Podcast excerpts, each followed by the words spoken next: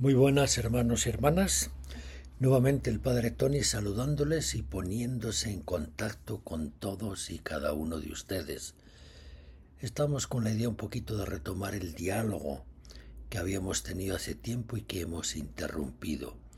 Y vamos a hacerlo en estos momentos donde como eh, hijos de Dios, como miembros de la Iglesia, tenemos preocupaciones fuertes en este momento.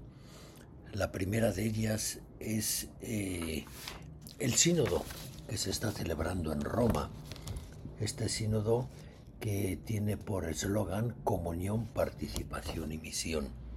Ahí están reunidos de todos los cinco continentes, miembros de todos los sectores de la Iglesia y posiblemente allá nos salgan, nos indiquen, nos proporcionen algunas indicaciones de cómo podemos seguir caminando como iglesia para ser más fieles a los retos y desafíos que tenemos en este momento. También es cierto que en este momento muchas de las preocupaciones que tenemos todos es la guerra del Medio Oriente.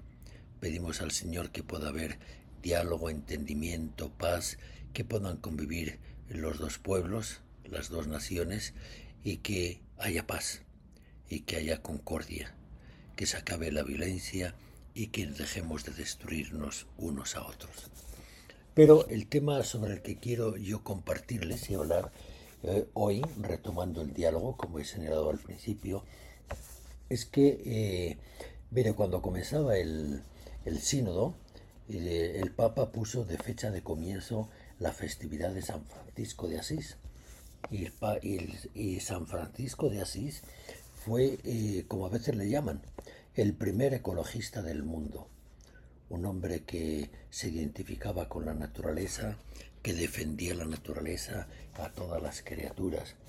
Y la primera encíclica del Papa, Laudato Si, ¿verdad? Está dedicada a San Francisco de Asís.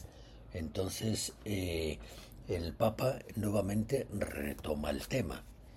Fíjense cómo comenzaba la, la primera encíclica del Papa Francisco.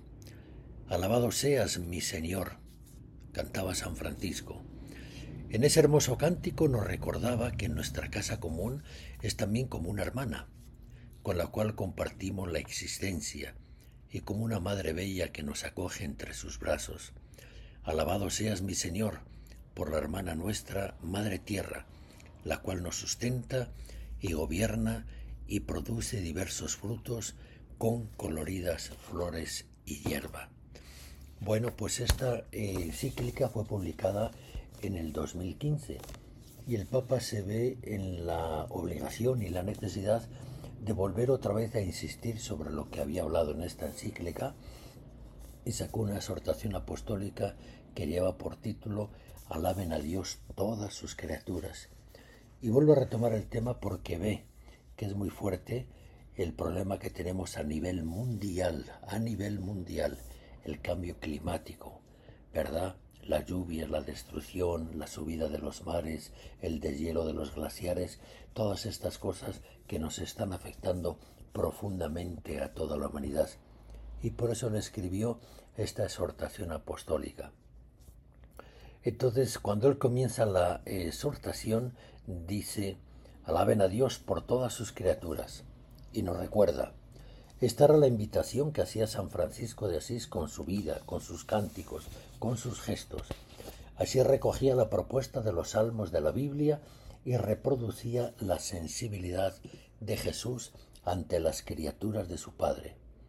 Miren los lirios del campo, cómo van creciendo sin fatigarse ni tejer. Yo les aseguro que ni Salomón, en el esplendor de su gloria, se vistió como uno de ellos. ¿No se venden acaso cinco pájaros con dos monedas? Sin embargo, Dios no olvida ninguno de ellos.